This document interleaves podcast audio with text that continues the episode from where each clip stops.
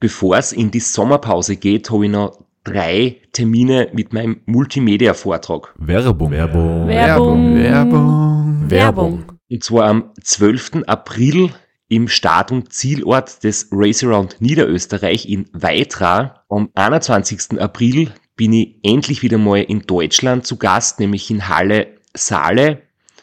Und nach fünf Jahren Pause bin ich am 25.05. wieder in Kärnten.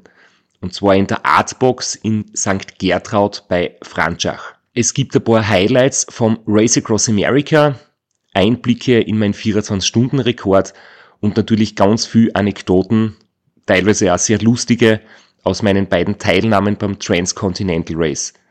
Wir haben sicher auch Zeit zum Plaudern, zum ein bisschen Fachsimpeln und gemeinsam einen schönen Abend zu genießen. Ihr findet alle Infos, alle Termine auf meiner Website auf www.christophstrasser.at.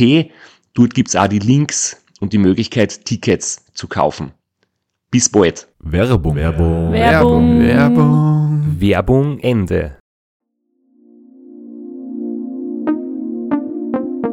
Podcastwerkstatt. Herzlich willkommen bei Sitzfleisch. Dem Podcast, wo wir wie richtige Gentlemen mit den weiblichen Gästen beginnen. Also beginnen wir oder muss ich es selber vorstellen? Peinliches Schweigen. Ja, ich habe mir gerade gedacht, äh, was darf ich jetzt sagen? Wie, und wie tun wir jetzt wirklich? So ich das? Das, das, das, nehmen, das nehmen Sie, das haben wir jetzt eh raus. Also dann sind wir heute bei der zweiten Episode mit Alexander Meixner Florian Kraschitzer. und Christoph Strasser.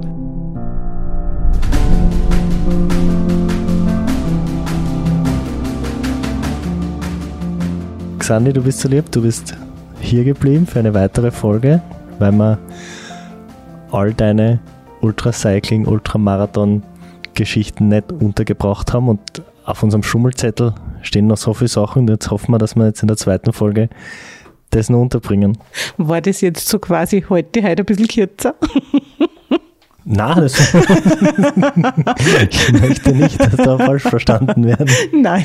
Ich wollte nur sagen, das ist so ein spannendes, aufregendes Leben, dass wir da einfach in einer Folge nicht, nicht auskommen. Da hast du jetzt super die Kurven gekriegt. Danke dir. Jetzt, wo der Flo so eine geile Überleitung hinkriegt und damit unser Einstiegshopperler ausbügelt hat, kommen wir aber noch zu unserem heutigen Werbepartner. Ich weiß, jetzt erwarten alle, Flo, dass du über die gesunde Ernährung schwärmst, aber heute bin ich mal ich dran. Ich darf nämlich heute die Clark Versicherungs-App vorstellen. Deinen digitalen Versicherungsmanager. Ich glaube, jeder von uns kennt auch die unangenehmen Seiten des Sports. Wir reden immer über die Leidenschaft und über die Begeisterung und über die schönen Seiten am Radlfahren, aber hin und wieder kann es ja damit leider passieren, dass, äh, dass es zu einem Sturz kommt oder dass ungute Sachen auftreten. Ich bin zum Beispiel voriges Jahr ohne Fremdeinwirkung am Radlweg zu Sturz gekommen, Schlüsselbeinbruch, Krankenhaus.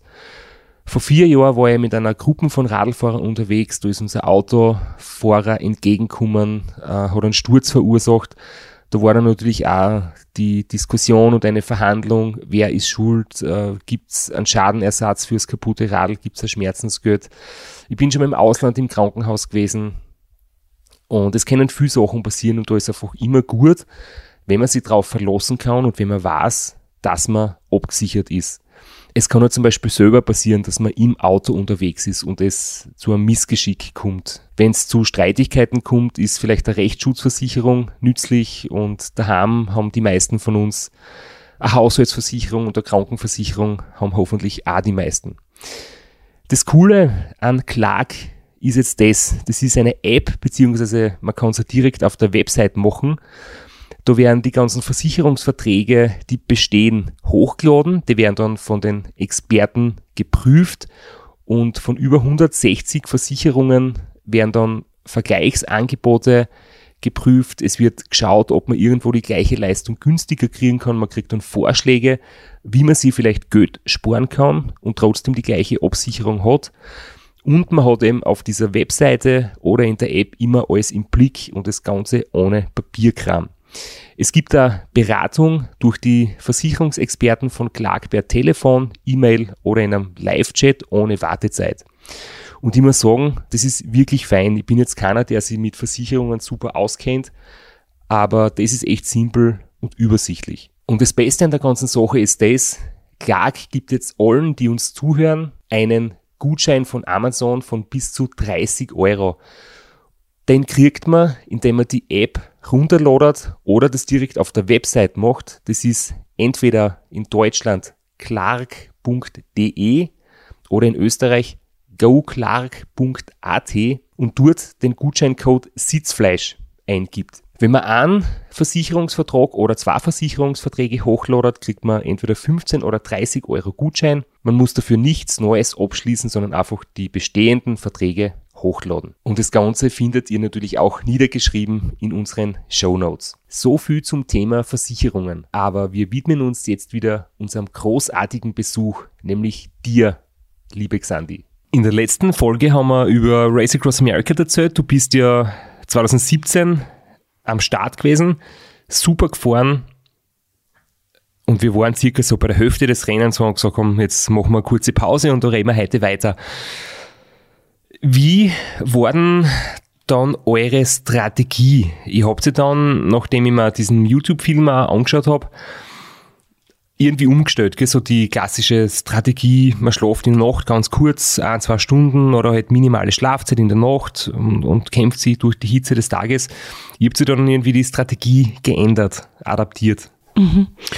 Also wer den ersten Teil schon gehört hat, der weiß, dass ich mich nicht besonders vorbereite auf die Rennen. Das heißt, die Strategie war eigentlich immer so von der Crew zum Glück ähm, einmal grob umrissen sozusagen. Und dann hat man halt gesehen, okay, ähm, ich spiele nicht so mit oder auch mein Körper spielt nicht so mit und so weiter. Und ich bin halt teilweise mit der Hitze überhaupt nicht zurechtgekommen. Und äh, da haben sie dann wirklich gesagt, weißt du was, wir stellen einmal um. Und das war, finde ich, eine sehr gute Idee. In der ärgsten Hitze legen wir die einmal nieder, wir kühlen das Wohnmobil runter. Sie haben ein Eis überall aufgelegt und so weiter. Dann habe ich da geschlafen. Und das war, finde ich, jetzt sehr hilfreich in dem Moment. Ja. Hitze im klimatisierten Wohnmobil aussitzen und dann in der Nacht, wenn es ein paar Grad kühler ist, gescheit Radfahren. Das war, also wie gesagt, ich glaube, dass es, ich meine, das haben wir im ersten Teil dann gemacht, wie es kühler geworden ist äh, und dann der Regen war und so weiter. Das haben wir dann die Strategie wieder umgeändert. also es ist bei uns nie so eine Strategie, glaube ich, die fix in Stein gemeißelt ist, sondern die sich immer irgendwie an der Folgsamkeit von mir orientiert. Bei den Ultra-Triathlons hast du erzählt, irgendwann kommt man in, in so einen Flow rein dann macht man es einfach ohne groß nachzudenken. Hast du den Zustand beim Ram auch mal erreicht oder war das ein ständiger Kampf? Ähm, ich finde, beim Ram war es für mich immer ein ständiger Kampf mit der Müdigkeit. Also da bin ich wirklich, wirklich verzweifelt. Ja, ich habe nie das Gefühl gehabt, dass ich an meine körperlichen Grenzen gestoßen bin. Jetzt insofern, dass muskulär nichts mehr gegangen wäre oder so. Ja, aber für mich war wirklich der Schlafentzug und das ist jetzt noch etwas, womit ich überhaupt nicht umgehen kann. Das war ja auch das, warum ich unbedingt das zweite Mal Rennen fahren wollte, gell? weil ich mir gedacht habe, da muss es doch irgendwie anders gehen und und äh, ich war körperlich mehr vor oder besser vorbereitet als beim RAM 2017. Gell? Ich habe schon gewusst, was auf mich zukommt und so. Ähm, weil ich so normalerweise sage, ich fahre kein Rennen zweimal. Aber da wollte ich einfach wissen, komme ich da besser zurecht? Und ähm, ich muss sagen, ich bin ja sechs Wochen vor dem zweiten Rennen oder so, habe ich, warte mal, im, ja, im April, also sechs Wochen vorher eigentlich, äh, habe ich das Race ähm, Across Australia gemacht. Und da habe ich schon gemerkt, das war insofern leichter, weil es kürzer war. Also bei mir scheint es wirklich dann so um die 19 Tage mit dem Schlafmangel sowas von äh, erdrückend zu werden und sowas von nicht mehr backbar für mich, weil ich gesehen habe, die Nine Dog, die waren nur okay, obwohl ich dazwischen einmal ähm, ziemlich abgeschalten habe. Da habe ich das Gefühl gehabt, also ich, ich war damals nicht in Australien, sondern ich war irgendwo in Tschechien und die wollten mir den Pass wegnehmen und mich aussetzen. Äh, also damals waren die Grenzen anscheinend noch zu, wie ich da. Also das war ganz schlimm und dann habe ich das Gefühl gehabt, sie wollen mich aussetzen und ich habe sie gebeten, ja, ich drehe jetzt durch, bitte liefert mir ein, ich will in der Psychiatrie. Einfach nur deswegen, weil ich das, auch das Gefühl gehabt habe, sie wollen mich aussetzen und umbringen, weil sie haben da ähm, irgendwelche Kuvere, wo Namen drinnen stehen, wer halt als nächstes umgebracht wird und da war hier mein Name oben. Also da muss, müssen schon ganz, ganz wilde Geschichten gewesen sein und da haben sie mir dann nochmal drei Stunden schlafen lassen und dann habe ich diesen Wahn wieder zur Seite gelegt. Also, aber das war eigentlich die einzige Episode in Australien, glaube ich jetzt, was so ganz arg war. Vielleicht ganz kurz, weil du das so, so einstreust. Ja. Mit anderen Gästen könnte man da eine ganze Episode drüber machen wahrscheinlich. Du bist eben 2019 vor dem Ram, hast du einen Rekord aufgestellt, die Australien Durchquerung von West nach Osten. Genau, genau. Das war eigentlich das, was ursprünglich 2017 dann geplant war, weil ich mir gedacht habe, nein, das RAM fahre ich nie wieder. Und habe mir gedacht, was fahre ich stattdessen? Und dann ist halt Australien äh, so auf die Bildfläche gekommen und, und ja, einfach interessant, anderes Land und und und, ja. Und Bevor es jetzt äh, verwirrend wird, ähm, jetzt hast du eigentlich schon irgendwie so zwischen den Zeiten vorweggenommen, RAM 2017 ist gut ausgegangen. Wir haben es jetzt noch nicht ganz durchbesprochen, Ah, aber du bist im, im Redefluss äh, schon zum nächsten Thema gesprungen. Ähm, du bist beim RAM 17 gut ins Ziel gekommen. Ähm, zwölf Tage und vier Stunden hast du gebraucht. Du wirst das selber nicht mehr wissen. Wir haben es aufgeschrieben. okay. Und die Durchquerung von Australien, die habe ich auch gemacht, zwei Jahre vorher. Und wie du dann beim RAM 19 dich äh, vorbereitet hast und wir haben ja auch immer wieder so Kontakt gehabt und ich habe mir gedacht, boah, das ist schon ein Wahnsinnsprogramm, was du dir dazu mutest, weil durch Australien zu fahren, das ist jetzt ja kein Rennen, sondern ähm, eine, ein Einzel, eine Einzelunternehmung, wo dann die Zeit genommen wird. Das wird dann bei der Ultracycling Association als, als Bestleistung halt eingetragen oder vielleicht steht es im Buch der Rekorde, äh, in Guinness oder so. Aber grundsätzlich, da fährt man allein. Du ist schon mal die Motivation ganz anders. Du hast keine Konkurrenten, du triffst niemanden, ähm, du fährst wirklich gegen die Zeit. Und das Ganze jetzt sechs Wochen vorm Ram, das ist echt nicht viel Zeit, um wieder richtig, richtig gut erholt zu werden, nämlich auch mental, weil das brennt dann doch aus. Was dort jedenfalls kein Problem ist, ist, wenn die Li Mittellinie rechts von dir ist. Dann, dann hast du es richtig gemacht. Ja, da hat sich mein Crew schon drauf gefreut, das muss ich wirklich sagen. Und du bist gut durch Australien gefahren und danach warst fürs Ram doch auch wieder gut erholt, oder? Und es war 2019 äh, das Ram extrem gut besetzt bei den Frauen. Da waren wirklich sehr, sehr viel gute Teilnehmerinnen und nachdem ich da ein bisschen ein Freak bin und das alles so ziemlich genau mir dann anschaue, da waren viele Teilnehmerinnen, die schon einmal Ram-Sieger waren und die die Bestzeiten aufgestellt haben und du mittendrin und dein Ziel war halt, ähm, dich zu verbessern im Vergleich zu 2017, schauen, was noch geht. Du bist jetzt in den Strasser-Modus eingekippt, nämlich das plötzlich ein bisschen ernster zu nehmen und schauen, was zu optimieren ist und nicht alles so locker flockig und Hauptsache ein cooles Erlebnis. Und da habe ich mir fast ein bisschen Sorgen gemacht. Ich gedacht, hoffentlich ist das keine blöde Kombi. Du bist vielleicht nur ermüdet, du hast noch äh, dir vielleicht ein bisschen Druck gemacht und du hast richtig starke Konkurrentinnen. Ja, also dazu muss ich auch sagen, ähm, also das Australien bin ich eigentlich deswegen gefahren, weil mein Sportmediziner, der Helmut Ozenasek, damals gesagt hat, du, als Rem bin ich schon so oft gefahren, da mag ich dich nicht mehr begleiten. Das, das ist mir einfach schon nicht zu fad, aber, aber das reizt doch ihn nicht mehr. Und da hat er gemeint, aber Australien würde ich mit dir machen. Und so bin ich dann eigentlich erst auf die Idee gekommen. Und ähm, ja, so diese Entscheidung, ich meine, im Nachhinein bin ich total froh, dass ich mich entschieden habe, wirklich Australien und Amerika einmal machen, weil 20 wäre es eben nicht mehr gegangen. Und von daher haben wir gedacht, okay, meine Ungeduld und mein, meines ein Ziel sofort erreichen wollen, hat schon, also hat mir da gut getan eigentlich. Ähm, ich habe dann aber auch gesehen, also der Helmut hat sich eigentlich Sorgen gemacht, dass es mir in Australien nicht gut gehen wird, äh, weil ich eben so das ganz alleinig mache. Keine Konkurrenten, du fährst, wie du sagst, eigentlich gegen die Zeit und sonst hast du keine Motivation auf der Strecke und und und, ja, weil es ja doch irgendwie anscheinend motivierend ist, wenn man auf Trecker schaut und, ma, wo ist die und und und. Und ich muss dazu sagen, mir hat's ich bin dann eben, weil ich das Rennen nochmal gefahren bin und ich war, glaube ich, sogar schlechter als beim ersten Mal. Wie gesagt, ich war es keine Zeit, aber ich glaube, ich war eben langsamer als beim ersten Mal. Und ähm, ich bin dann draufgekommen, dass mir eigentlich die Rennen, die ich für mich mache und nicht mit Konkurrentinnen, viel leichter tue, oder mit Mitathletinnen, sagen wir mal so, äh, als anders, weil ich denke mir die ganze Zeit dann eben, "Ma, ich bin so schlecht. Ich bin so schlecht. Ja, also für mich ist es nicht der Ansporn, dann vielleicht doch nochmal, ja. Oder nein, nicht einmal, ich bin so schlecht, sondern, boah, die ist so super. Also diese Bewunderung den anderen Frauen gegenüber und wo ich mir dann sowieso denke, na, mit der ich sowieso nicht mit, ja. Und das ist eigentlich dann so der Grund, da gebe ich im Vorhinein schon auf, bin ich draufgekommen. Und das war bei den Ultratriathlons auch immer so, wo ich mir gedacht habe, und da hat der Walter immer schon gesagt, bitte hör auf damit. Also der versucht da eh immer, mich irgendwie mental zu stärken, ja? weil dann nämlich immer sage, ma, die ist auch dabei, da habe ich sowieso keine Chance. Und na, wenigstens ich schaff's und die ist ja egal, aber die ist so gut. Und wann dann die anderen, wann- zum Beispiel wieder bei der Vize-Weltmeisterschaft, damals beim, beim doppelten Ultratriathlon, da habe ich mir auch gedacht, da waren vier ganz tolle Frauen dabei. Ja?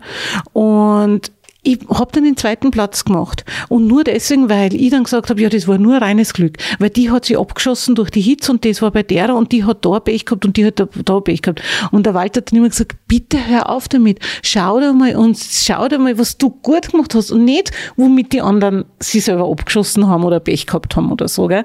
Und das habe ich schon gemerkt, eben bei diesem RAM 2019, das hat mich irrsinnig gehemmt, wenn, weil ich gewusst habe, die sind so gut. Ich meine, ich weiß nicht, da war eine ganz liebe Japanerin auch dabei und wir haben uns irrsinnig oft überholt gegenseitig, ja.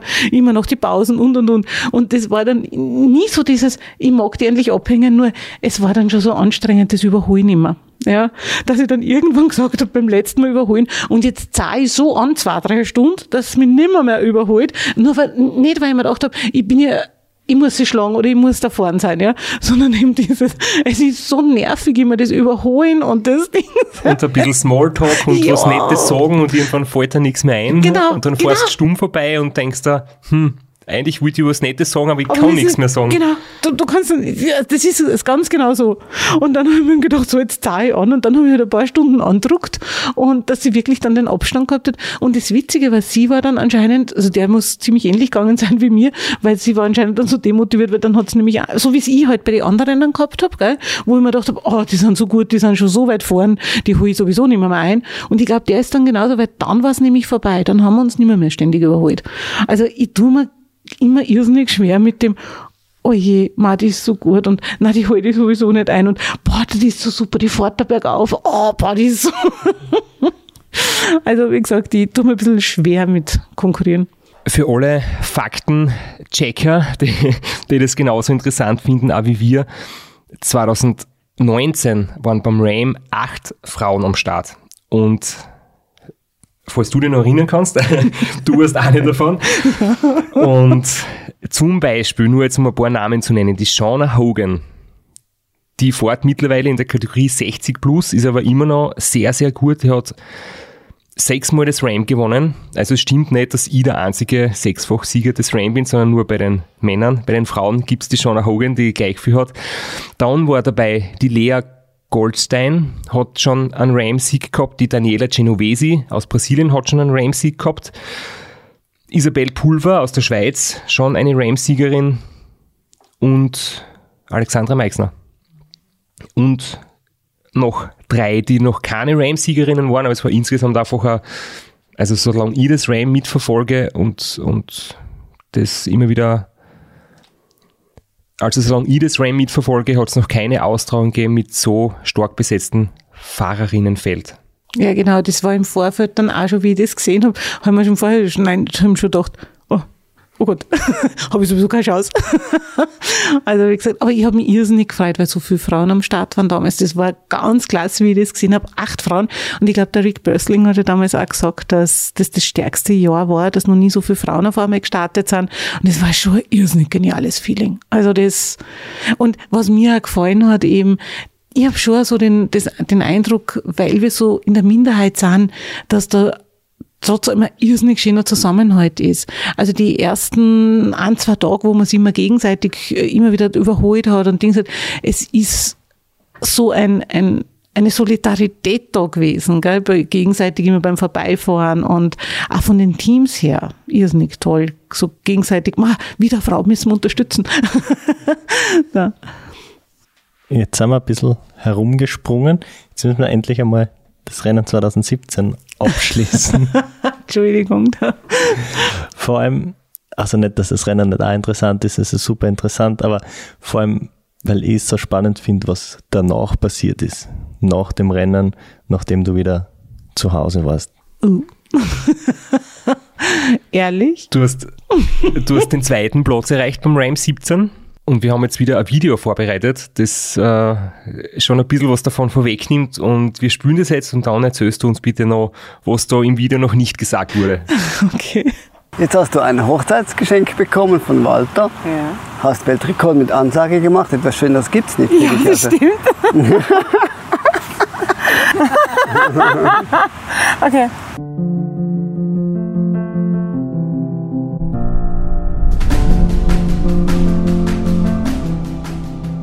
Schwimmen ist für mich wie Tanzen im Wasser.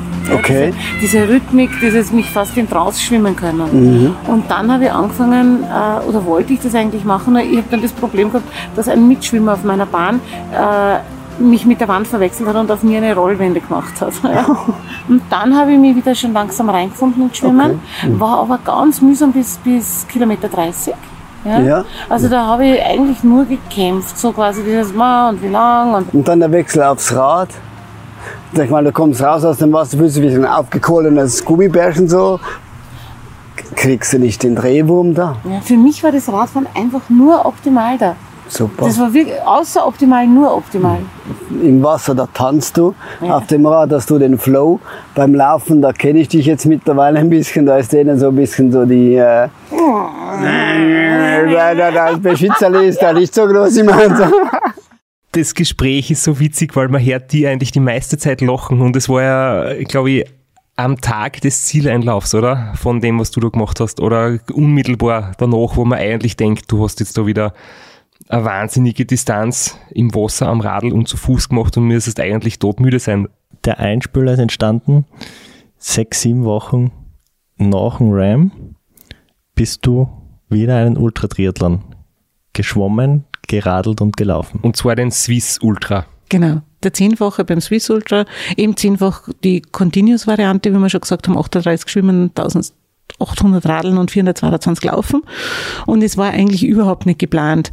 Äh, es waren ursprünglich, ja, das war ein Hochzeitsgeschenk von meinem Mann. Und zwar haben wir, ach Gott, ich und Daten. Das ist jetzt so peinlich. 10. oder 11. Juli haben wir Hochzeitstag, ich weiß es nicht genau. Auf jeden Fall nach dem Ram war ich ziemlich frustriert, weil eben ganz viel nicht gut gerannt ist von meiner Seite her, ja. Wo ich wirklich gesagt habe, eben so diese Enttäuschung, wie ich reagiert habe, mich dann neu kennenzulernen, so bitzlert und, und eben trotzig und so weiter. Und ja, ich habe mich eigentlich gefühlt ein bisschen wie so ein asoziales Monster und habe mir gedacht, ich muss mit dem Ultrasport aufhören, ganz wurscht was, weil ich kann mich niemandem mehr zutrauen. Ja, also wurscht, ob anderen Athletinnen oder Mitathleten eben oder Betreuerinnen, Betreuer. Ich habe mir wirklich gedacht, ich kann das nicht mehr tun. Und der Walter hat eben gewusst, ich würde noch gern irgendwann einmal versuchen, den Weltrekord zu knacken im zehnfachen äh, Decker Continuous eben. Und äh, er hat mir dann einfach eben zum Hochzeitstag mich überrascht. Er hat schon vorher die Crew zusammengestellt sozusagen, die Betreuer gefragt, ob sie mich wieder betreuen würden und hat mir das dann eben geschenkt. Und ja, am 15. August ungefähr war das dann, habe ich eben angefangen mit dem Ultratriathlon. Und wie gesagt, es ist eigentlich viel besser gegangen, als ich mir gedacht habe, bis aufs Laufen, was man bei dem Einspieler eher gehört hat. Und ähm, ja, es war eigentlich ein Zufall und, und ich bin total glücklich, dass man das, das damals auch noch gegangen ist in dem Jahr. Werbung. Werbung. Werbung. Werbung. Werbung. Flo, bist du auch schon so aufgeregt, wenn du an den April denkst? Jedenfalls, äh, wenn du das gleiche meinst wie ich, dann bin ich schon sehr voller freudiger Erwartung. Voriges Jahr haben wir erstmals einen Live-Podcast gehabt und weil das einfach so ein super schöner Abend war, werden wir das wiederholen. Und zwar dieses Mal im Zuge des Neusiedlersee Radmarathons in Mörbisch. Ja, und zwar werden wir uns am Freitag, dem 19.04. im Strandhaus Mörbisch die Ehre geben und mit einem unglaublichen Überraschungsgast äh, einen Live-Podcast aufnehmen. Also allein schon wegen dem Gast bin ich so nervös. Ich hoffe, dass du nicht dich ins Publikum setzt äh, und zuhören wirst, aber ich muss sagen, der, der Gast ist wirklich grandios und ich würde sagen, wir hören einfach einmal, was er zu dem Ganzen sagt. Hallo, Johnny Holland hier. Heute stehe ich natürlich wieder am Start beim Neusiedlersee Radmarathon. Immer ein Highlight des Jahres. Nebenbei bin ich all live beim Podcast beim Neusiedler Radmarathon. Es wird mich natürlich riesig freuen, wenn ihr live dabei seid und dass wir vielleicht kurz über ein paar Höhepunkte aus meiner Karriere reden können. Sehen wir uns dann. Wer die legendäre Stimme noch nicht erkannt hat, das war Johnny Hogerland, legendärer Fahrradprofi und Pensionsbetreiber in Kärnten. Ja, und noch unter anderem dreimaliger Teilnahme oder Finish bei der Tour de France, jetzt auch im, in der Radmarathon-Szene sehr erfolgreich und sehr umtriebig. Und ja, wir freuen uns sehr, dass wir mit ihm äh, den Abend gestalten können. Und natürlich haben wir auch was zu gewinnen. Und zwar gibt es für zwei Personen jeweils ein Ticket und einen Startplatz für entweder Zeitfahren oder Radmarathon. Zeitfahren ist am Samstag, Radmarathon am Sonntag. Das heißt, es sind zwei Tickets, zwei Startplätze und gewinnen tun die, die folgende Frage richtig beantworten. Wie viele Tage ist Johnny Hogerland bei der Tour de France 2011 im rot-weiß gepunkteten Bergtrikot unterwegs gewesen? Schickt uns eine E-Mail an sitzfleisch.christophstrasser.at. Wir freuen uns auf eure Teilnahme, wir freuen uns auf äh, den Live-Podcast im Strandhaus und vor allem auf unsere Teilnahme, weil wir beide haben auch eine Startnummer und werden Samstag beim Zeitfahren dabei sein. Ja, und werden uns wieder mal mit den Besten der Szene messen. Du wahrscheinlich ein bisschen kompetitiver als ich, aber ich freue mich immer wieder, wenn ich mir aufs Zeitfahrrad setzen kann.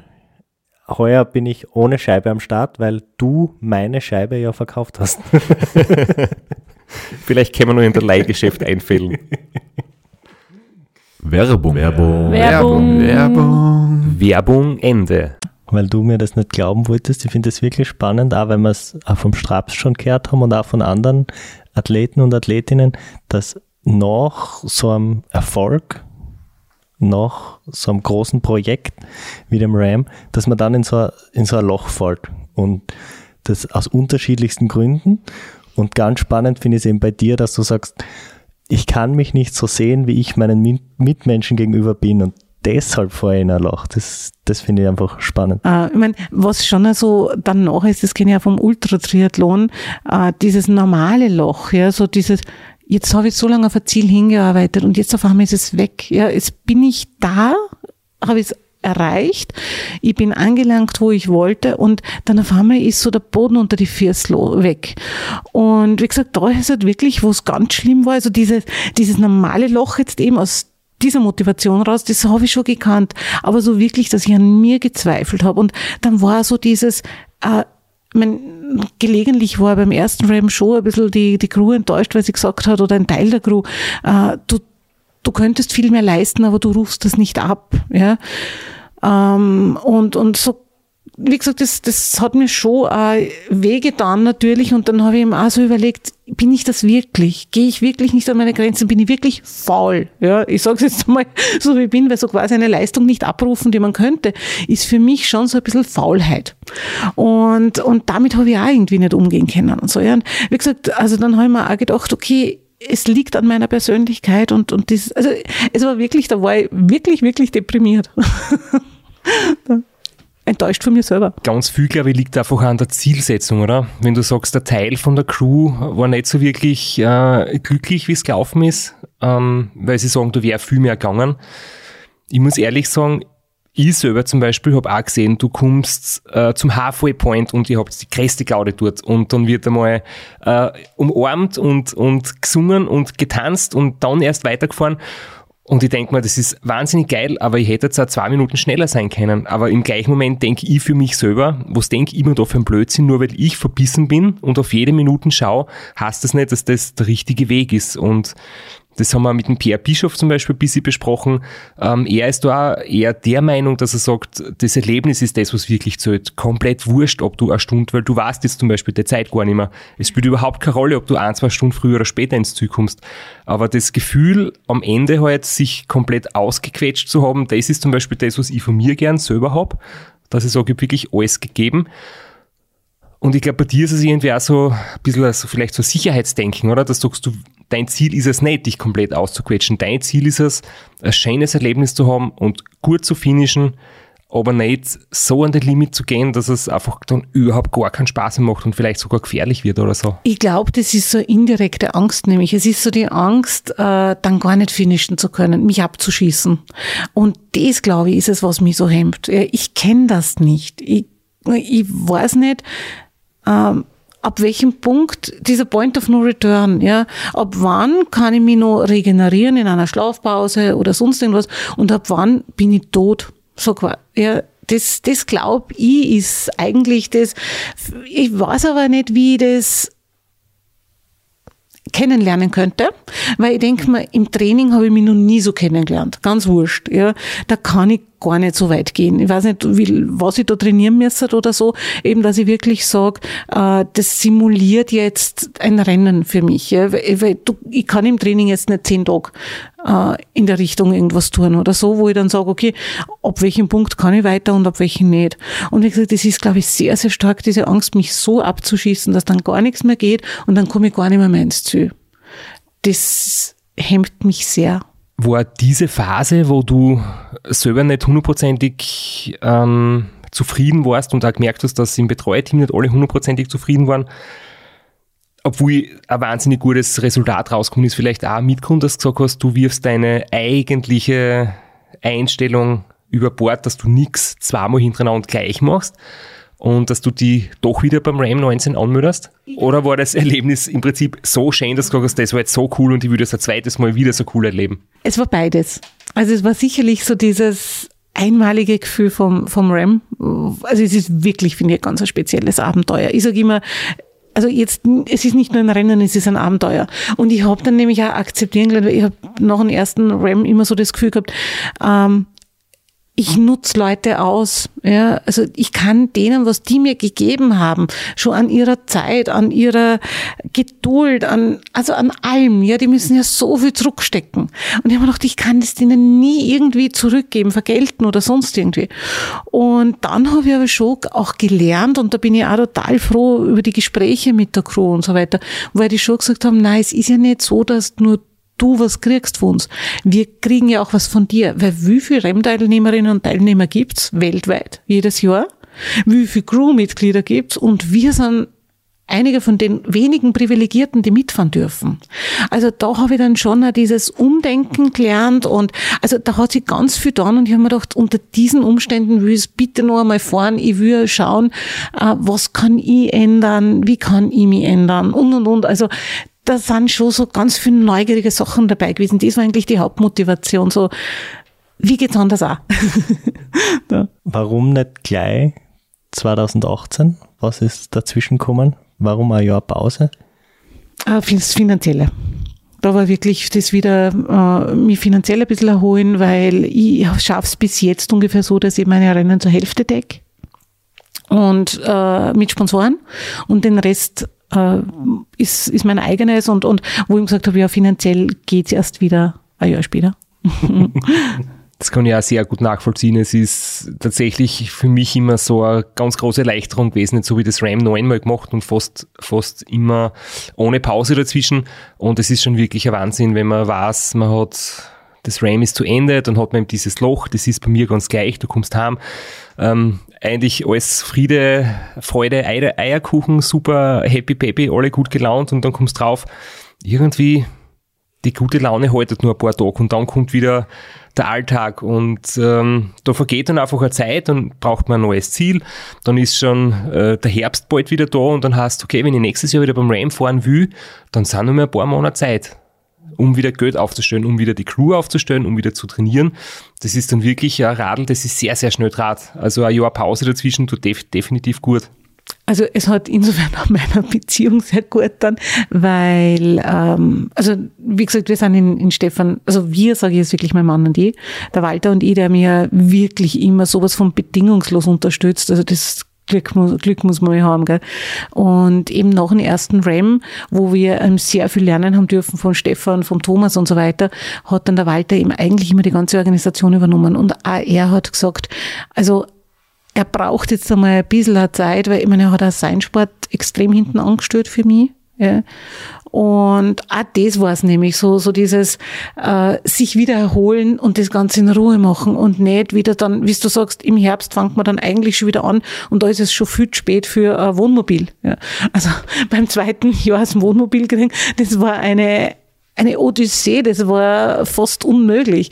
Und ich gesagt, das macht halt alles der Walter und der hat auch gesagt, bitte mal ein bisschen runter vom Gas und ja. Du sprichst von den Schwierigkeiten der ganzen Organisation, von den finanziellen Schwierigkeiten, von den organisatorischen, aber warum man das Ganze macht und warum man sich noch einmal das alles antut, ich glaube, das hört man in dem Einspieler ganz gut. Wenn ich so einen Bewerb mache, ich bin genau im Hier und Jetzt. Es ist nichts anderes wichtig. So ein schönes, nur für mich selber da sein, das klingt jetzt zwar egoistisch, aber das ist es. Ich bin im Hier und Jetzt, ich spüre mich und nichts anderes ist wichtig. Ich darf mich vollkommen auf mich konzentrieren. Und das sind eigentlich die einzigen Tage im Jahr, wo ich mir das selber erlaube. Du sagst, die wenigen Tage im Jahr für dich selber, vielleicht ganz kurz, du hast das schon mal angesprochen du bist Ärztin, du hast sechs Geschwister, du hast einen Ehemann, du kümmerst dich sehr viel um andere auch. Und dann genießt man die Zeit für sich selbst umso mehr. Also das ist schon, was ich habe. Also am allermeisten fällt mir da sofort im ein, so die, also ein bei diesem im Hier und Jetzt sein und für niemanden anderen da sein müssen. Ähm, manchmal werden wir einfach Verpflichtungen im Alltag schon viel. Ja, so dieses, ich meine, ich kriege oft beruflich 30 bis 50 WhatsApp pro Tag. Und ich habe dann wirklich so auch das Bedürfnis da zu antworten, weil schon sehr viel mit einem Leidensdrucker da sind. Ja. Dann sind sehr viel organisatorische Geschichten. Und wenn es nur ist, ich habe meine Pille vergessen oder ähm, uns ist das Kondom platzt. Ich meine, das sind so ganz typische WhatsApp und SMS, die ich pro Tag kriege. Und ich meine, da kann ich nicht erst in zwei Tagen antworten. Ja, weil wenn jetzt das Kondom platzt, muss ich jetzt eine Hilfestellung geben. Ja. Und ähm, ja, und das ist halt dann wirklich, ich erlaube mir deswegen am Wochenende nicht, dass ich das privat, äh, das berufliche Handy abtragen soll. Ja. Und das ist halt dann wirklich, da wissen die Leute, ich bin weg und da erwarten sie auch nichts von mir. Ja. Und das ist einfach ein irrsinnig tolles Gefühl für mich. So dieses jetzt da genießen, die anderen gespielen, mein Team gespielen, mich selber gespielen.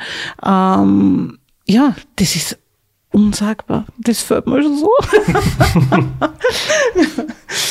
Jetzt, wo du gerade über deinen Beruf redest als Gynäkologin, habe ich eine Frage an dich, die mich wirklich selber als Nichtfrau äh, brennend interessiert, aber als jemand, der sehr gern Sport einfach auch mitverfolgt. Und mir fällt es auf bei Sportarten, dass es zum Beispiel in den Männerdisziplinen ähm, jetzt ganz konkret im Tennis zum Beispiel momentan gibt es einfach dominierende über Jahre oder Jahrzehnte hinweg äh, Menschentypen, Spieler, Charaktere, die einfach die Nummer eins gebucht haben. Das sind ewig lang, konstant spitzenmäßig drauf. Und im Tennis bei den Frauen zum Beispiel ist es sehr, sehr große ähm, Abwechslung zwischen den Spielerinnen, die Turniere gewinnen. Es scheint so, als ob da jetzt momentan keine Konstanz drinnen ist. Ist natürlich nicht immer so. Es hat auch die Serena Williams in ihren besten Jahren geschafft, über Jahre hinweg konstant zu sein. Aber meine Frage ist eigentlich die, der Zyklus der Frau ist sicher problematisch oder auch nicht, zumindest ich stelle mir das so vor, weil man kann jetzt nicht einen Wettkampftermin sich so hinlegen, dass man sagt, ich mache das zu der Zeit, wo ich gut drauf bin und die paar Tage im Monat, wo es mir nicht gut geht, ähm, kann ich irgendwie frei halten, sondern da steht der Termin und vielleicht hat man gerade ähm, seine Tage und, und soll Leistung bringen. Wie ist denn das eigentlich? Also das ist irgendwie eine ganz schwierige Frage, weil es nichts ganz Objektives gibt. Ja. Ähm, man hat schon Studien, dass man eigentlich am Beginn der Blutung äh, leistungsfähiger ist vom Körper her. Nur das Problem ist, dass die meisten Frauen ja keine komplikationslose Blutung haben. Das heißt, da ist es dann, wenn du Bauchschmerzen hast oder viel zu starke Blutungen oder also irgendwas, was, wo man sagt, das ist jetzt nicht so problemlos, ähm, dann hast du halt das wirkliche Problem. Und dann kommt auch beim Ultrasport, das ist bei kurzen, also bei Sportarten, wo, wo kurze Zeiten ja, eine Leistung erbracht wird, wie beim Sprint oder so, hast du es ja auch nicht. Weil gegen zwei, drei Stunden kannst du schon mal was machen, dass du nicht blierst. Ja. Aber eben beim Ausdauer ist dann immer Hygiene ein irrsinnig großes Problem. Ja, ist ganz wurscht, ob beim Ultratriathlon, da stehen diese Pipi-Boxen, beim RAM steht weit und breit nichts, ja. Und du musst dann wirklich aber eben schauen, dass du die Hygiene so weit hinkriegst und dann hast du vielleicht auch noch Bauchschmerzen und und und. Also es kann schon ein riesengroßes Problem sein, obwohl, wie gesagt, rein, wenn du nie Probleme hast mit einem Zyklus, äh, du dann eigentlich am Beginn einer Regel, also bei Marathonläuferinnen hat man das gesehen, oder auch in ganzzeitigen Frühschwangerschaften, ich meine, da gibt es, ich weiß nicht, ob Sie das wisst, diese sehr unethischen Methoden von früheren russischen äh, Teams und so weiter, die ähm, Frauen extra, also Athletinnen extra geschwängert haben sozusagen und dann Abtreibungen vorgenommen haben, weil sie in der Frühschwangerschaft besonders leistungsfähig waren, wenn ihnen nicht schlecht war und und und. Ja. Also da gibt's ja ganz wirklich unethische Geschichten. Deswegen sage ich immer, an und für sich würden uns die Hormone nicht wirklich bremsen, sogar vielleicht ähm, unterstützen bei unserem Vorhaben, wenn nicht das rundum und um oft schwierig wäre. Und wie gesagt, also da, ich meine, es gibt zum Glück jetzt ja irrsinnig tolle Methoden, dass man das auch, wenn man Probleme hat, unterbindet und so weiter. Gell? Aber es ist ein Thema, mit dem sich jede Ultrasportlerin sicherlich auseinandersetzen muss, wann es von Haus aus nicht äh, gesegnet ist mit einem unkomplizierten Zyklusverlauf, sagen wir mal so. Das ist für uns Männer, glaube ich, oft wirklich, ähm, das unterschätzt man, weil man weiß, man hat drei Wochen Trainingssteigerung, dann hat man eine Woche etwas ruhiger, Regenerationswoche und das kann man sich einfach einteilen und man ist ziemlich punktgenau dann in der Topform. Aber wir müssen auf diese Dinge nicht Rücksicht nehmen. Was, was da nämlich auch schon im Training dazu kommt, das ist ja nicht, im, wie ich jetzt gesagt habe, so während einem Bewerb, sondern im Training kommen dann oft wirklich Sachen dazu wie Migräne und so weiter, zyklusabhängige. Und das kann wirklich, wirklich belastend sein, weil du wirst ja nicht die ganze Zeit nur damit das Training machen kannst, dann irgendwelche äh, Schmerztabletten schlucken oder so. Also das ist schon etwas, wo man sagt, äh, kann ein riesengroßes Hindernis sein. Und beim RAM 2019 warst du dann wieder ganz für dich. Ja. und zwar äh, zwölf Tage und ein bisschen was warst du da äh, quasi äh, unterwegs. Zwölf Tage und fünf Stunden, es war mal eine Stunde äh, weniger schnell als, als äh, 2017. Hast du das so erlebt, ähm, dass es angenehm ist, du kennst schon die Strecken, du weißt, dass vielleicht Dinge gar nicht so schlimm sind, wie man es erwartet, oder du weißt, vielleicht Dinge sind noch ein bisschen zacher, als man es zuerst befürchtet hat, wenn du das schon kennst, oder hast du irgendwie verglichen, wie ist es mal damals gegangen, wie ist es mal jetzt gegangen, oder bist du einfach 2019 wieder total äh, einfach in, unter Anführungszeichen naiv in das Rennen und hast einfach alles genommen, wie es kommt, so total im Moment, oder hast du doch verglichen mit zwei Jahren davor? Oh ja, ich habe insofern verglichen, weil ich wieder mal geschaut habe, wieso bin ich nicht schneller, wieso bin ich nicht besser? Also eigentlich genau das, warum ich immer sage, ich mag keinen Bewerb zweimal machen, weil ich dann vielleicht enttäuscht bin, wenn ich nicht besser bin. Und das ist mir währenddessen natürlich schon aufgefallen, dass es nicht besser werden wird, das von der, von der Zeit her. Ich meine, vom Gefühl her war es wirklich, wirklich ein Traum und wirklich schön. Äh, und na, ich bin halt währenddessen, also ich habe dann immer insofern verglichen, wo ich gedacht habe, warum kann ich nicht besser mit dem Schlafmangel umgehen? Also das war eigentlich das, was ich, was ich versucht zu, zu, zu verbessern. Und also habe jetzt in Walter beim RAN begleitet als, als Navigatorin und Betreuerin eben. Und der Walter war im Zwarer-Team unterwegs. Im Zwarer-Team unterwegs, genau. Und im Walter und Trixie habe ich da betreuen dürfen, was wirklich eine ganz eine nette Erfahrung ist. Das Betreuen, das gefällt mir immer besser, wo ich weiß, wenn ich in Sportpension bin, dann werde ich das sicher öfter machen, um auch zu meinen Abenteuern zu kommen. Aber da habe ich schon gemerkt, auch da bin ich im Hier und Jetzt. Ja, also auch als Betreuerin. Es ist nicht einmal nur als Sportlerin das. Und äh, der Walter hat dann im Nachhinein gesagt und die Tricks eben, sie wissen nicht, wie ich es geschafft habe, die 24 Stunden durchzureden, aber ich habe die ganze Zeit geredet. und sie haben das zum Glück als angenehm empfunden. weil es konnte ja anders ausfallen. Aber weil ich dann wirklich mal gedacht habe, also das war so aus meinem Bedürfnis raus. Ich, ich habe ja oft während des RAM ähm, manche haben mich irrsinnig gut unterhalten können und auch Australien. Also da habe ich überhaupt zwei Teams gehabt, die haben mich auch die ganze Zeit unterhalten können. Deswegen habe ich da auch relativ gut mit dem Schlafmangel umgehen können. Und da war schon so gelegentlich, da, da habe ich in einer Crew zwei äh, Leute gehabt, die haben mich nicht so gut kennt wie die anderen. Ja, und die haben dann oft natürlich nicht gewusst, was sie mit mir reden sollen. Und da habe ich oft gefleht, bitte erzähl's mir was, bitte erzähl's mir was. Ich habe mir schon gedacht, das nächste Mal frage ich, weiß nicht, den Tom Waldeck oder sonst irgendwen, der da durchreden kann, mit dem Rumunterhalt. Der Flo nickt wissend. Genau, wie oft ich das schon gehört habe. Bitte erzähl's mir irgendwas. Und es ist dann auch oft so eine Wahrnehmungssache, weil wenn ich zwei Sekunden weg bin, weil ich das Rootbook umblättern muss, dann fängt schon die Jammerei an, dass das so still ist und dass wir bitte was reden sollen. Dass Keiner was- redet mit mir, ich bin so allein und ich bin so einsam und ich kämpfe mit der Müdigkeit, bitte unterhaltet mich. Ja, Ja, genau, das ist es. ja, und da, da habe ich mir dann wirklich gedacht, Mann, also wie, wieso schaffe ich es nicht, munter bleiben? Gell? Also ich habe so wirklich immer gedacht, also ich bin da so abhängig von, meinem, von meiner Crew, habe ich wirklich gemerkt. Gell? Und das hat mich irgendwie fertig gemacht, mir gedacht warum schaffe ich es selber nicht? Weißt, Ebenso dieses, wir haben zuerst geredet, oder im letzten in der letzten Episode eben, äh, dass ich mir irrsinnig schwer tue, die Kontrolle abzugeben. Und da ist es eben auch genau das, was ich mir denke, wieso kann ich das nicht selber kontrollieren, ob ich munter bin oder nicht? Warum bin ich so angewiesen? Und wie gesagt, da flehe ich wirklich oft weinerlich, bitte erzähl's mir was, bitte halt's mir munter, bitte erzähl's mir was. ich kann di- dir jetzt vielleicht beruhigen oder dir die, die Hoffnung komplett nehmen, je nachdem, wie du das interpretierst. Aber das mit Schlafentzug und mit dem Munterbleiben ist auch beim neunten RAM nicht leichter. Das ist etwas, das bleibt einfach.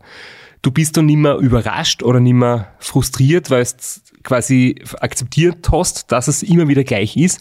Aber auf das kannst du nicht wirklich besser vorbereiten. Du musst einfach hinnehmen, das ist immer wieder gleich schlimm und immer wieder bist du gleich miert und immer wieder schlafst du fast am Radlein und immer wieder ist auch die erste Nacht schon so schwer. Ja, Schlafentzug trainieren geht nicht. Na, also falls du noch einmal ein RAM machst oder, oder sowas, es wird wieder gleich sein. Aber wenn man es vorher schon weiß und sich nicht die sinnlose Hoffnung macht, dass es besser werden wird, ist vielleicht auch leichter, weil dann erwarte ich mir nicht eine Steigerung oder mehr Klarheit oder mehr Fokus im Kopf, sondern dann weiß ich, es werden die Phasen kommen. Der Flo weiß, der Strasser wird wieder jammern in der ersten Nacht und der kann sich auch schon besser darauf einstellen. Und so ist man dann als Crew, als Team besser unterwegs. Ja, na, das hab ich mir nämlich, also es beruhigt mich wie du sagst, einerseits beruhigt es mich, andererseits nimmt es mir eine Hoffnung. Aber wo ich mir wirklich eben gedacht habe, ähm, also ich persönlich würde selber als Betreuerin nie Fahrerin werden wollen. Ja, das finde ich, ist das, für mich wäre das der schwierigste Job. Aber eben, ich weiß ganz genau, dass wenn ich sowas wieder fahre, ganz wurscht, welche Distanzen, aber wenn es einmal über, weiß nicht, 72 Stunden oder so geht, weil bis dahin habe ich den Schlafmangel relativ gut immer toleriert, auch beim Ultratriathlon und so, ja. Äh, Aber alles, was drüber ist, wird dann schon schwierig. Und da war es eben wirklich, die Navigatorinnen und Navigatoren muss ich mir wirklich so aussuchen, dass ich sage, denen kann ich stundenlang zuhören. Und äh, ich finde ja sowieso, dass Rhetorik und, und, und Sprache und so etwas Wunderschönes ist, ja. Und das muss ich mir wirklich eben dann so einteilen, dass ich sage, bitte, du bist meine Navigatorin und traust du dir zu, eben weiß ich nicht, zehn Tage mit unterhalten, ja, immer wieder im Intervall. Wenn du niemanden findest, nimm uns mit. Wir haben inzwischen sicher schon mehr als 72 Stunden Podcast-Material. Das kannst du dann auch anhören. genau. Ein Tipp für alle da draußen. Herz unseren Podcast. Ja gut, das mache ich dann im August, September. da wird mein Herr wieder Fahrt. Jetzt hast du es vorweggenommen. Ups. Kein Problem. Wir springen heute eh ein bisschen herum. Das passt schon. Äh, du hast vorher, jetzt hast du mir auch meine Überleitung kaputt gemacht, weil du vorher hast das Wort Sportpension in den Mund genommen. Aber die scheint bei dir noch weiter weg zu sein. Jetzt hast du das auch schon angesprochen, den August. Was passiert im August? Ja. Ähm, also zumal zur Sportpension, das sage ich eigentlich schon seit 2014, der Walter glaubt mir es auch nicht mehr. mehr. Mittlerweile sage ich, okay, vielleicht mache ich dann in der Altersklasse 90 endlich mal erste Plätze. also ja, na, aber ich habe jetzt vor, weil es mir meine ganzen Rennen eben gestrichen haben, schon 2020 wollte ich wieder zwei Weltrekorde anstreben und dieses Jahr wären es halt dann drei gewesen und wir haben es die ganzen Rennen eben gestrichen aufgrund der Corona-Situation wäre wieder in, in der Schweiz gewesen und da ist es so, dass bei Sportveranstaltungen nicht mehr als 50 Leute sein dürfen. Das ist inklusive BetreuerInnen und so weiter. Also ähm, ja, und eins wäre New Orleans gewesen, haben sie mir auch schon abgesagt und so ist es halt leider gekommen und ich habe mir gedacht, ich halte es kein zweites Jahr aus ohne. Ja, also ich habe schon voriges Jahr irgendwie so das Gefühl gehabt, es ist so ein, ein fades Jahr, so ein ohne Highlights, ohne irgendwas, wo ich sage, da kann ich mich drauf freuen oder so. Ja. Und deswegen habe ich dann beschlossen, ich versuche mir selber einen Weltrekord äh, eben zu organisieren. Und wir sind jetzt gerade dabei, also eben vor zwei oder drei Wochen ist jetzt der Swiss Ultra abgesagt worden und in der Zeit hätten der Wald und ich ihm sowieso frei. Und jetzt versuche ich gerade, dass ich mir da selber einen Weltrekord organisiere mit den, oh Gott, ich sag's auf Deutsch, weil ich habe so eine blöde englische Aussprache, die meisten gefahrenen Kilometer im Monat. Du darfst es auf Englisch sagen. Highest monthly Ja, es, es gibt, wir haben einmal schon Record. von der Amanda Coker genau. gesprochen, die hat den Highest Annual Mileage Record, der kurz Hammer äh, genannt, aufgestellt. Und das gibt es auch für Monat und auch für Woche. Ähm, da ist nämlich mir jetzt einmal irgendwie geschrieben worden, es hat, hat jemand die, die höchste Kilometeranzahl pro Woche aufgestellt und das, was ich beim Ram gefahren bin, war auch deutlich mehr. Aber das ist eben dann das Regulativ, das ist nicht in einem Wettkampf. Das heißt, ähm, du suchst dir dann eine Strecke oder du fährst äh, quer durch die Weltgeschichte, du kannst alles fahren, du kannst durch ganz Europa gondeln, du kannst auf einem Rundkurs fahren, du kannst durch Österreich hin und her pendeln. Es geht einfach wirklich nur um die Kilometer. Und halt in diesem Zeitraum, das muss mitdokumentiert werden. Genau, und das hast du vor. Und ich weiß jetzt zum Beispiel auch nicht, wie da die Bestleistungen sind, weil geben tut es schon in allen möglichen Kategorien und, und äh, für Männer und Frauen und alles Mögliche, aber ich muss ja gestehen, ich Du wirst es wahrscheinlich auch nicht wissen, oder? Oder doch? Ein bisschen, aber, okay. aber nicht ganz genau. Ihr kennt mich schon gut. ähm, nein, ich habe deswegen auch voriges Jahr schon überlegt, wie wir New Orleans abgesagt haben, also in 20-fachen durchgehenden. aber da war ich noch in der allgemeinen Altersklasse und da hätte ich es nie im Leben geschafft. Und deswegen habe ich mir gedacht, das warte, bis der Runde kommt. Dann bin ich in der höheren Altersklasse. Und das sind, also, ähm, ja, so ungefähr war es. Ich glaube, es sind ungefähr bei 230 Kilometer pro Tag äh, ein ganzes Monat hindurch. Das eben von der Amanda, der die hat ja nicht nur das jährliche, die jährlichen Kilometer, sondern die hat aus diesem Jahr einen Monat, das war der April bei ihr, wo sie die äh, meisten Kilometer gefahren ist. Und da ist sie ungefähr 429 Kilometer umgerechnet pro Tag, 30 Tage lang gefahren. Und wie gesagt, der, in meiner Altersklasse liegt ungefähr bei der Hälfte. Ich meine, natürlich mag ich so weit als möglich vorgreifen, aber jetzt der Druck ist nicht so groß, wie, wie voriges Jahr gewesen wäre, dass ich pro Tag 430 Kilometer oder 31 Kilometer fahren muss. Das ist unglaublich. Das ist nämlich. Die Leistung äh, ist ein Wahnsinn. Mehr als nötig, um in der Karenzzeit des RAM zu finishen. Weil das geht mit, äh, mit 407. 400, genau. Ja. das war meins. genau. Ungefähr 400 Kilometer pro Tag sollte Daumen mal Pi beim RAM für die Karenzzeit reichen. Genau, weil es eben auch nicht ganz genau klar zu sagen ist, weil die Distanz ist jedes Mal anders. Einmal haben wir 4860, einmal 4940 Kilometer, aber als Faustregel sind 400 Kilometer täglich für die Karenzzeit nötig. Du hast aber beim RAM 19 mehr als die Karenzzeit erreicht, nämlich Platz 4. Und eine der schönsten Szenen finde ich, wenn man das Rennen so mitverfolgt hat und die Videos und die Bilder und die Berichte gelesen hat, war deine Zieleinfahrt und vor allem das Interview vom Rick Böthling, das ist der Rennleiter, der da über dich etwas wirklich Cooles gesagt hat.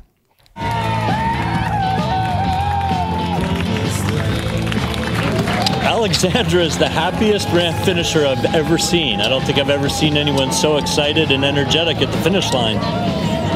She came in with a smile on her face and energetic. It's like she didn't even go for a bike ride hardly. we see Ram solo finishers come in, they're usually pretty worn out and tired and sore and moving slow. And yet Alexandra decides to do a dance at the finish line. Ist auch die Abschlussszene im vorher schon angesprochenen YouTube-Film und wirklich, ich habe feuchte Augen, wenn ich das anschaue. Ich habe mich auch so derartig gefreut, ich habe dieses, dieses Video oder die ganzen Sequenzen auch erst gesehen, wie der Film präsentiert worden ist von der Valerie und eben vom Kruxi.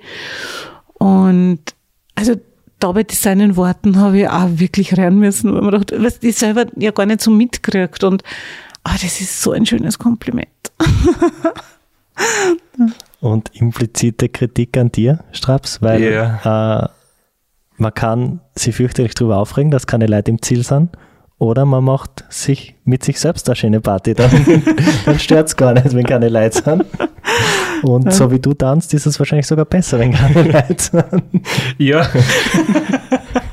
Das Tänzchen, ich meine, vielleicht äh, hätte ich mit dir ein, ein gutes Tanzbein schwingen können, aber Ich aus Eigenantrieb habe ich mich nicht dazu aufraffen können. Und ich weiß auch noch, wie ich das Video zum Beispiel gesehen habe und, und dann selber gedacht habe, wie ich zum Beispiel mal richtig krantig und schlecht gelaunt ins Ziel gekommen bin. Das, das kannst du nicht bringen, das, das geht einfach nicht. Das ist total ungut mir selber gegenüber, allen, die mir die Daumen drucken, meinen Betreuern gegenüber. Und ja, dich zu sehen, wie du freudestrahlend ins Ziel kommst, das ist schon eine wirkliche Inspiration und, und ja, immer wieder Gänsehaut. Ma, danke. Sportpension ist mindestens noch ein Jahr aufgeschoben. Du hast das erwähnt. Und vielleicht möchtest du selber mit deinen eigenen Worten noch, noch sagen, was du dir wünschen würdest für dein Rekordversuch. Okay. Das ist voll nett, dass das noch Platz hat. Äh, ja, natürlich würde ich mir wünschen, dass ich meine eigenen Erwartungen übertreffe. Und als, ich brauche immer so ein bisschen eine externe Motivation. Und ich habe dann nämlich auch überlegt, ob ich das nicht irgendwie als Charity-Event aufziehen könnte, dass ich sage, ich möchte irgendwelchen Organisationen, da habe ich zum Beispiel schon an, an Herzkinder gedacht, äh, oder eben dadurch, dass ich das Glück habe und ein paar Handbiker kenne, ähm, dass man da vielleicht irgendwie äh, finanziell unterstützen könnte, weil ich weiß eben, die haben manchmal Konstruktionen bei den Handbags, die sind nicht zu bezahlen. Ja. Und da würde mich halt ja wahnsinnig freuen, ähm, wenn ich da vielleicht eine Charity-Aktion aus meinem Weltrekordversuch machen könnte, wo ich dann zum Beispiel sage, okay, äh, Privatpersonen, Firmen und so weiter könnten äh, mir zum Beispiel pro Kilometer einen Cent, also nicht mir, sondern eben dann äh, diesen Charity-Event spenden sozusagen. Und ähm, das wäre dann schon wie mir Motivation, dass ich dann auch sage noch, wo man denkt, na okay, heute habe ich schon die 230 Kilometer und für mein Altersgleis reicht's halt, dass man dann denkt, ja, oh. also das wäre halt so ein bisschen eine externe Motivation für mich und Und das wird dem Ganzen einen zusätzlichen, tieferen Sinn geben und einen scheinen Hintergrund. genau. Deswegen hoffen wir, dass sie da jetzt zahlreiche äh, Unternehmen und, und Zuhörerinnen, ich habe das Gendern vom Flo mir angewöhnt, melden und wir drücken dir auf jeden Fall die Daumen ganz, ganz fest und man wird dich ja dann auch mitverfolgen können. Du bist jetzt nicht so die alleraktivste ähm, auf Social Media, aber du machst das dann und wirst Dann wieder ein bisschen ich wieder, forcieren. genau. Also der Walter macht's dann wieder, jetzt bin ich ehrlich. Du tust Radl fahren genau. und bist nur für dich. Ja. Und wie gesagt, der Walter ist ja dann immer so nett. Und ich persönlich freue mich auch, dass der Walter macht, weil ich habe immer so das Gefühl, ich tu mich anbiedern oder man, die Leute müssen ja schon so, äh, die, also so quasi, denen muss das schon so fad sein, wenn es die Xandi so beim 237. Mal da jetzt vorbeifahren sehen und so. Und der Walter, finde ich, der kann irrsinnig gut posten und macht das Ganze witzig und der verratet auch immer irgendwas über mich, was ich eigentlich selber nicht verraten darf. also von daher freue ich mich eigentlich schon immer, dass er dann social media mäßig aktiv ist und ja. Wir freuen uns auch. Ich bin schon sehr gespannt auf dein Projekt, auf deinen Rekordversuch. Wir bedanken uns herzlichst fürs Kommen und ich freue mich sehr, dass wir es wirklich geschafft haben, jetzt eine Aufnahme zustande zu bringen. Jetzt müssen wir nur schauen, dass beim Speichern die Karten durchhaltet. Immer diese Hiebe. wenn, wenn die Sanduhr kommt, haben wir es geschafft. Die Sanduhr kommt, genau. Ich sage herzlichen Dank fürs Einladen.